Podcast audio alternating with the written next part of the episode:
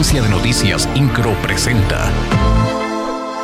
Resumen informativo. A través de un comunicado, la Universidad Autónoma de Querétaro dio a conocer que se mantendrá el esquema de clases presenciales en centro universitario pese al inicio de obras de la Avenida 5 de Febrero.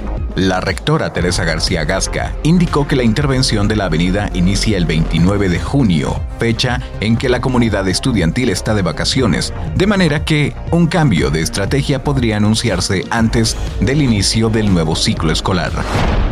El presidente municipal de Querétaro, Luis Nava, estuvo presente en la entrega de 98 contratos individuales de agua potable en el condominio campero del fraccionamiento Puertas del Pedregal, en presencia del vocal ejecutivo de la CEA, Luis Alberto Vega Ricoy, y del secretario de Desarrollo Social en el Estado, Agustín Dorantes Lambarri, y de los vecinos beneficiarios. Luis Nava destacó que desde el municipio de Querétaro se impulsa la cultura condominal para la construcción de comunidades sanas, y en tal sentido individualizar los contratos de agua es un factor decisivo en el cumplimiento de este propósito.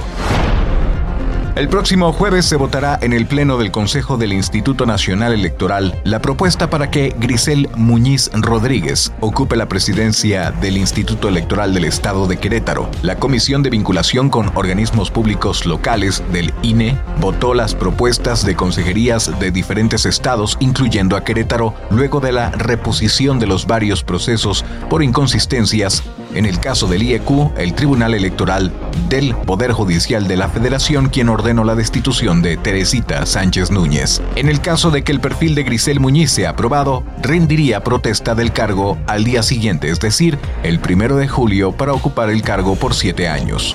INCRO, Agencia de Noticias.